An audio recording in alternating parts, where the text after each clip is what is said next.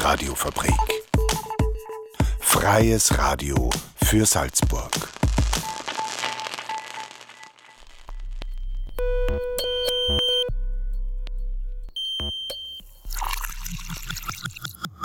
Unerhört. Der Infonahversorger auf der Radiofabrik. Jeden Donnerstag um 17.30 Uhr.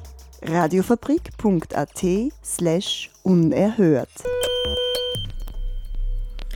Hier spricht Renate Hausenblas als Moderatorin für die Sendung Unerhört. Ich möchte euch jetzt die zwei Beiträge von heute ankündigen, ganz kurz. Wortkeulen. Da geht es um ein Buch, was Heinrich Breidenbach herausgegeben hat und wo quasi die Tricks der Schlechtmenschen analysiert werden. Der zweite Beitrag wird dann gehen über die alten Obusse aus den 1950er und 80er Jahren, die jetzt leider Gottes von der Remise in der Alpenstraße nach Grödig übersiedeln müssen.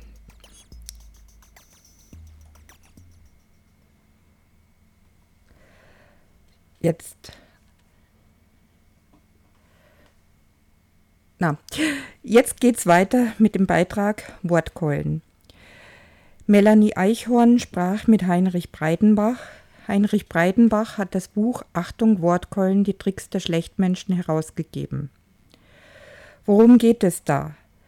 Wer hat noch nicht irgendwann einmal eine tolle Wortkeule von irgendwem an den Kopf geschmissen bekommen und stand dann da und wusste nicht, wie er reagieren soll. Heinrich Breidenbach hat dazu ein Buch geschrieben, Melanie Eichhorn sprach mit ihm darüber.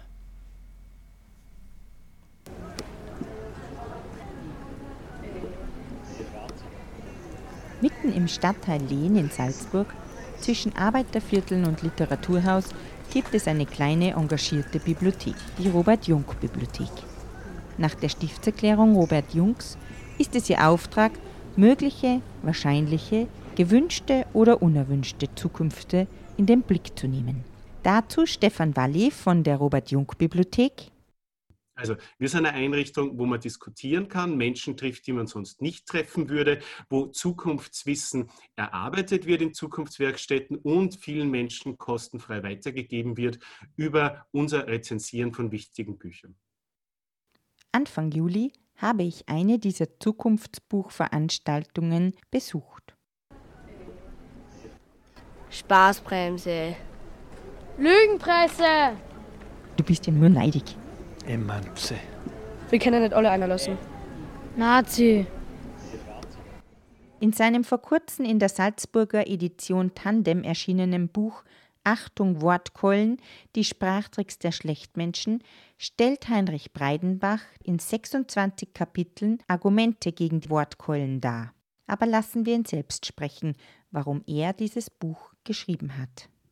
Naja, ich sehe halt ein großes ideologisches Übergewicht der Wirtschaft oder gewisser Teile der Wirtschaft global. Also dieses Übergewicht herrscht global und das wird durch die materielle Ungleichheit, die immer größer wird, wird auch die ideologische Ungleichheit ebenfalls immer größer. Das heißt, äh, was die Dominanz über Medien, über Institute, über Universitäten, über Denkfabriken und, und, und betrifft, da gibt es einfach immer eine, eine sich steigernde Ungleichheit, die materiell und ideologisch sich auswirkt. Und ohne diese sich verschärfende Ungleichheit wäre es auch nicht möglich, dass unsere Gesellschaften so hartnäckig nicht auf die großen sozialen und ökologischen Probleme, die bestehen, adäquat reagieren. Also auch unsere reichen Gesellschaften, die es eigentlich könnten. Der Umgang mit Sprache war ihm immer schon ein großes Anliegen. Deshalb hat er beschlossen, ein Buch für all jene zu schreiben, die oft mit ihren Argumenten gegen Wortkeulen zu kämpfen haben diese Sprachkeulen oder diese Wortkeulen verhindern einen sinnvollen, differenzierten Dialog und Kontroverse über das, was notwendig ist, über die Reformen, die notwendig sind.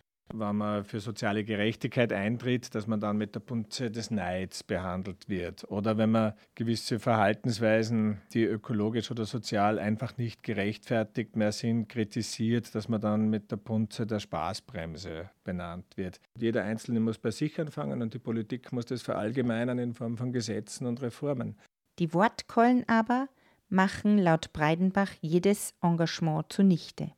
Mich selbst betrifft ja ganz oft die Wortkeule. Was kann einer allein schon tun? Einer alleine kann doch nichts machen. Deshalb habe ich ihn nach seinen Tipps bzw. nach der Kernaussage seines Buches gefragt gemessen an dem, was global notwendig ist, kann einer nichts tun. Das stimmt schon. Aber einer und einer und noch einer und noch einer sind dann schon mehrere und die können dann schon gemeinsam viel tun. Also beides wird notwendig sein. Das Verhaltensänderung des Einzelnen und die, und die Maßnahmen und Reformen, die politisch äh, eingeleitet werden. Also möglichst wenig Ressourcen zu verbrauchen, das ist schon ein Ziel. Und trotzdem gut zu leben. Und das ist, ich verstehe überhaupt nicht, wie man das koppeln kann, dass man sagt, man muss zum Heliskiing nach Kanada. Wenn es bei uns so schöne Berge gibt, wo, wo man so wunderbare Skitouren machen kann. Ja, und das ist nicht in Ordnung und dagegen versuche ich in dem Buch auch zu argumentieren. Das Argumentieren gegen diese Wortkeulen ist eigentlich der Tipp. Ja. Ich hoffe, glaube, das glaube ich wirklich, dass für engagierte Menschen, also sich in diesem Buch ganz brauchbare Argumentarien finden oder wie man sich besser behaupten kann. Demokratie ist also immer ein Kompromiss. Ja, Demokratie ist ein Kompromiss, das stimmt. Also es wird nicht anders gehen. Also es, es, gibt immer, immer, es ist immer notwendig. Es wird auch immer der Kompromiss ja auch denunziert. Viele Kompromisse tun weh und dem einen oder anderen weh, aber natürlich sind Kompromisse in einer Demokratie notwendig, sind bei jeder Regierungsbildung, bei jeder Koalition, sind bei allen äh, Lohnverhandlungen, sozialpartnerschaftlichen Verhandlungen.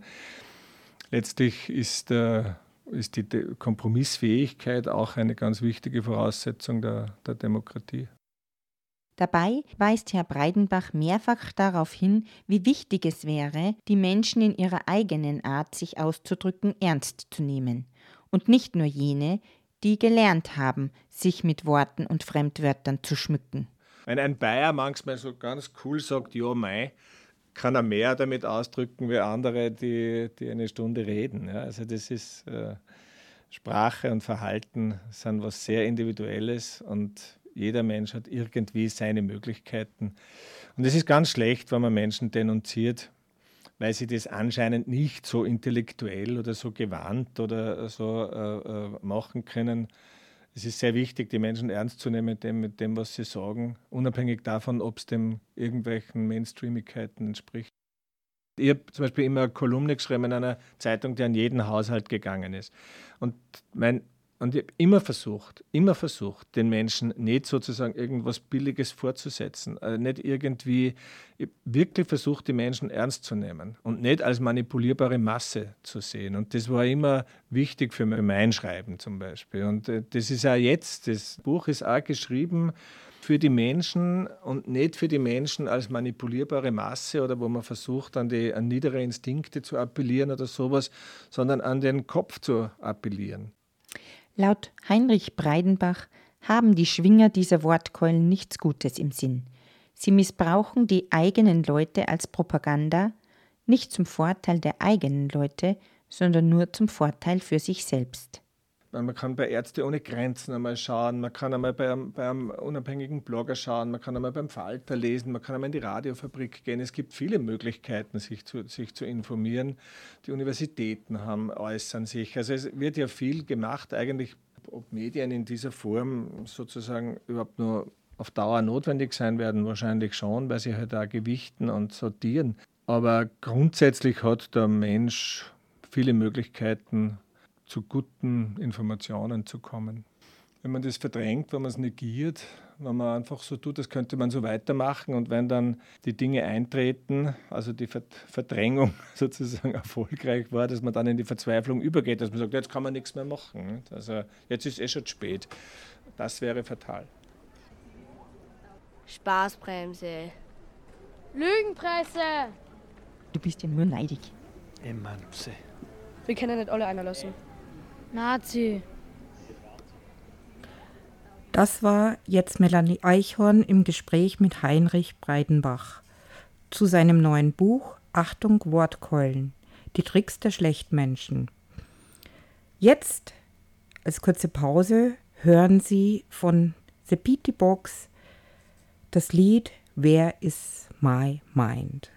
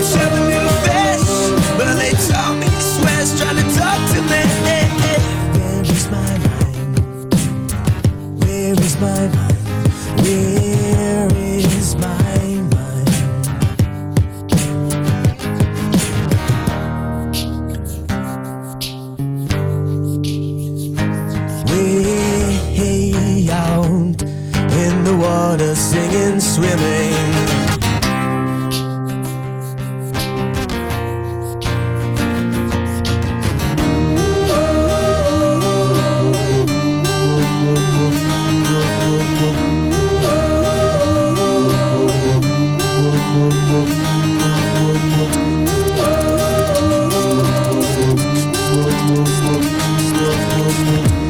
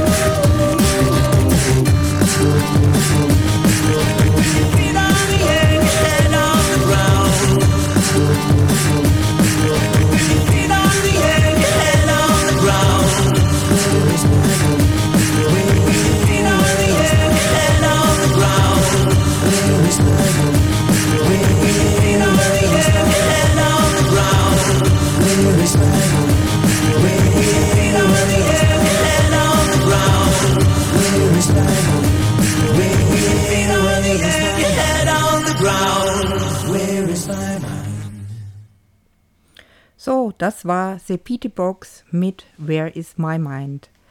Jetzt im Anschluss an meine Moderation hören Sie einen Beitrag von Daniel Bergerweis, der mit dem Vereinsobmann vom Verein Pro Obus Thomas Feichtinger gesprochen hat. Ja, worüber hat er denn gesprochen? Es ist so, dass die Busse aus den 1950er Jahren und 1980er Jahren, mit denen ich auch schon als Kind gefahren bin, in der Remise in der Alpenstraße keinen Platz mehr haben, weil diese neu gebaut wird oder umgebaut wird. So, und jetzt ist es soweit, die Busse müssen umsiedeln nach Grödig. in eine große Halle. Ja, das ist ein trauriger Grund. Deswegen hat Daniel Bergerweis mit Thomas Feichtinger gesprochen, weil die ganze Sache ist nicht so einfach. Henschel Uerdingen UA3S aus dem Jahre 1957. Dieser Wagen ist eine Leihgabe aus England, weil von den Salzburger Typen ist eigentlich keiner mehr da. Das ist der Wagen 178, ein Gräf und Stift aus dem Jahr 1985. Das war unser erster betriebsfähiger Museumsobus. Der 178er hat eine interessante Geschichte. Bei der Gründung des Vereins Pro Obus im Jahr 2000. Henschel, Steyr, Gräf und Stift. Mit Begeisterung stellt Thomas Feichtinger, Obmann des Vereins Pro Obus, den Fuhrpark der nostalgischen Busse, die im Betriebshof in der Alpenstraße beherbergt sind, vor. Es ist ein Teil der Salzburger Nahverkehrsgeschichte und dem droht nun das aus, denn der Verein Pro Obus verliert seine Heimat. Im September müssen die historischen Busse den Betriebshof der Salzburger Stadtbusse verlassen. Polizeidirektion. Service Center Verkehr. Obus Betriebshof. Der Verein Pro Obus bemüht sich seit der Gründung im Jahr 2002 mit seinen knapp 80 Mitgliedern um die Erhaltung, Pflege und die Betreuung der alten O-Busse, sechs Stück an der Zahl und das in ehrenamtlicher Arbeit. Thomas Feichtinger ergänzt: Weiters haben wir noch Restaurierungsobjekte in Arbeit, zum Beispiel einen Henschel-Gelenkwagen aus den frühen 60er Jahren, der ist zum Beispiel in Arbeit. Und wir haben auch einen Obus-Anhänger vor der Verschrottung gerettet, der ist schon fast fertig in der Restaurierung. Äh, und das alles in ehrenamtlicher Arbeit. Und bieten in dem Zusammenhang eben auch Sonderfahrten für Hochzeiten, Scheidungen, Geburtstage etc. etc. Die Instandhaltung oder gar die Restaurierung mancher Oldies kann da schon mal so manche Herausforderung mit sich bringen. Bei den historischen Fahrzeugen ist ja so, dass man von außen oft gar nicht sieht, wie der Zahn der Zeit im Inneren gearbeitet hat. So mussten wir zum Beispiel bei dem Henschel-Obus aus dem Jahr, eben aus den frühen 60er Jahren, feststellen, dass gewisse Fahrwerksteile schon völlig korrodiert waren und das haben wir eben dann auf Maß wieder anfertigen lassen müssen, weil Sie kennen in der denken, dass für 60 Jahre alte Fahrzeuge keinerlei Ersatzteile mehr gibt. Und das ist eben das Schwierige, aber auch Interessante an der Restaurierung von alten Fahrzeugen. Mit dem bevorstehenden Umzug der Museumsfahrzeuge aus der Remise in der Alpenstraße in Salzburg nach Grödig ergeben sich für die zukünftigen Vereinstätigkeiten viele Erschwernisse. So sind zum Beispiel die vom Gesetz vorgeschriebenen Wartungsintervalle, die innerhalb von drei Monate durchzuführen sind, nur noch sehr schwer umsetzbar. Außerdem ist die neue Unterkunft mehr als drei Kilometer von der nächsten erreichbaren Oberleitung entfernt.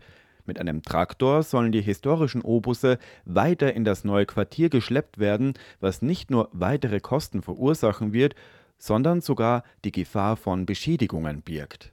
Das ist natürlich alles zu bezahlen, das macht ja keiner ehrenamtlich in dem Sinne, äh, muss bezahlt werden. Und äh, die Halle in Grödig hat natürlich, äh, ist natürlich nicht so komfortabel wie hier in der Alpenstraße, sondern die Fahrzeuge müssen rückwärts in die Halle hineinrangiert werden. Es ist eigentlich sehr aufwendig und birgt die Gefahr, dass die historische Substanz beschädigt wird. Trotz dieser Schwierigkeiten kann der Verein zunächst bis zum Jahresende 2022 den Betrieb weiter aufrechterhalten, da die Salzburg AG in diesem Zeitraum für die Hallenmiete aufkommt und sorgt dafür, dass die Fahrzeuge weiter versichert sind. Aber wie geht es danach weiter? Für diesen Zeitraum, also ab 2023, sind die Spitzen von Stadt- und Landespolitik bereits informiert. Wir haben bereits eine Zusage des Bürgermeisters der Stadt Salzburg, der sich vorstellen kann, die halbe Miete sozusagen ab 2023 für fünf Jahre zu bezahlen. Vorbehaltlich natürlich eines gültigen Gemeinderatsbeschlusses, das muss man immer dazu sagen. Und vom Land sind wir schon eben aufgefordert, eine Auflistung künftiger Ausgaben und Einnahmen vorzubereiten. Wir hoffen doch, dass wir hier mit Fördergeldern rechnen können. Was sind nun die Gründe für den Umzug? Warum müssen die Museumsbusse den Betriebshof in der Alpenstraße eigentlich verlassen? Obmann Thomas Feichtinger erklärt die prekäre Situation. Die offizielle Begründung der Salzburg AG ist der äh, benötigte Platzbedarf hier in der Obusremise Alpenstraße. Und deswegen sind wir leider gezwungen, hier mit September 2021 auszuziehen. Nicht nur mit unseren Vorzeigen, sondern mit unseren ganzen Ersatzteilen, die wir in der Zwischenzeit aufbewahrt haben. Es ist nicht das erste Mal, dass die Salzburger G keinen Platz für die nostalgischen Busse hat. Im Jahr 2002 sah sich Pro Obus, damals genau zur Gründungszeit des Vereins, einer ähnlichen Situation konfrontiert, erinnert sich Thomas Feichtinger zurück. Ich musste damals auch aus der Garage ausziehen und äh, musste jetzt auf die Schnelle einen sicheren Platz finden. Und das ist mir gelungen, weil ein Vereinsmitglied von mir, der Herr Fred Kendelbacher, der war zufällig auch gleichzeitig Obmann eines Fußballvereins und so konnte ich den, den Wagen einmal äh, mit einem weiteren Fahrzeug deponieren auf einem Fußballplatz. Und er hat wirklich dort das Jahr bis 2003 ohne Beschädigungen überstanden und 2003 konnten die Fahrzeuge dann wieder in die Obusremise Alpenstraßen überstellt werden. Trotz ungewisser Zukunft hofft Pro Obus weiter seinen Vereinstätigkeiten nachzugehen und die alten Museumsfahrzeuge instand zu halten. Immerhin handelt es sich um ein Stück Kulturgut. Und wenn die Oldies mal auf der Straße unterwegs sind, wird bei vielen so manche Erinnerung hervorgebracht, freut sich Thomas Feichtinger. Wir stellen immer wieder fest, wenn wir mit unseren historischen Fahrzeugen in den Straßen Salzburgs unterwegs sind, wie sich die Leute umdrehen, wie die Leute auch nachfragen. Und ich habe auch die Erfahrung gemacht, dass viele Leute sagen, Mensch, mit dem Wagen bin ich noch in die Schule gefahren oder in dem Obus habe ich meine erste Freundin kennengelernt oder, oder meinen ersten Freund. Und, und mein, wisst es nur, wie wir damals die Fahrer immer geärgert haben mit den automatischen Türen und hin und her. Äh, und da merkt man doch, dass viele Salzburger eine Liebe zu ihrem Verkehrsmittel entwickelt haben und die Leute haben erfreut. Und mein Wunsch war es halt, dass wir das noch über viele Jahre weiterführen könnten.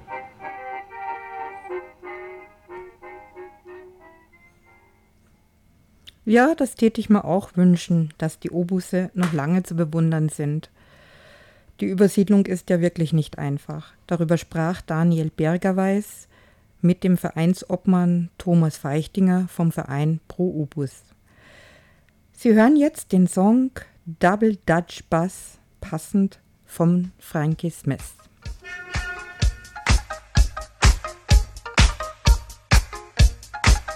Give me a hoe if you got your funky bus fare.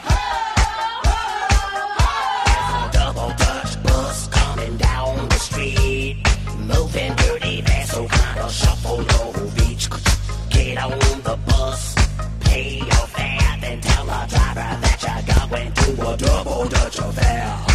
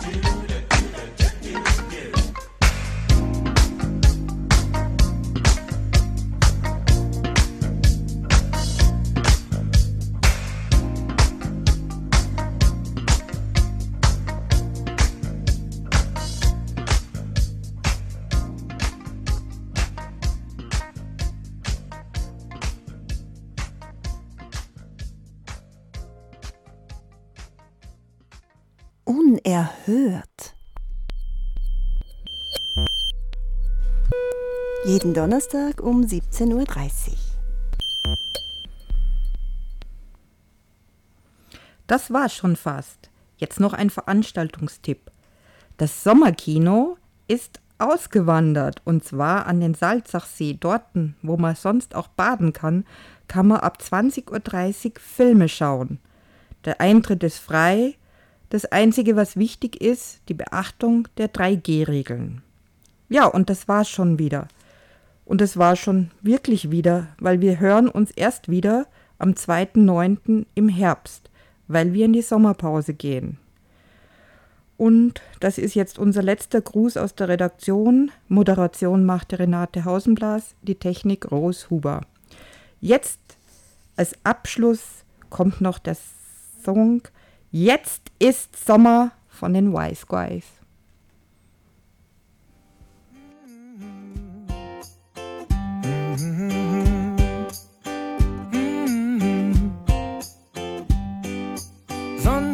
Auf und ab ins Café, wo ich die schönen Frauen auf der Straße sehe. Dann Sprung mitten rein in den kalten Pool und ein Caipirin, ja, ziemlich cool. Sonnenmilch drauf und ab zur Liegewiese, wo ich für mich und Lisa eine Liege liese. Wir lassen uns gehen und wir lassen uns braten, alles andere kann eine Weile warten. Und wenn nix draus wird wegen sieben Grad, dann kippen wir zur Hausversäcke Sand ins Bad. Im Radio spielen sie den Sommerhit. Wir singen in der Badewanne mit. Jetzt ist Sommer, egal ob man schwitzt oder friert. Sommer ist, was in deinem Kopf passiert. Es ist Sommer, ich hab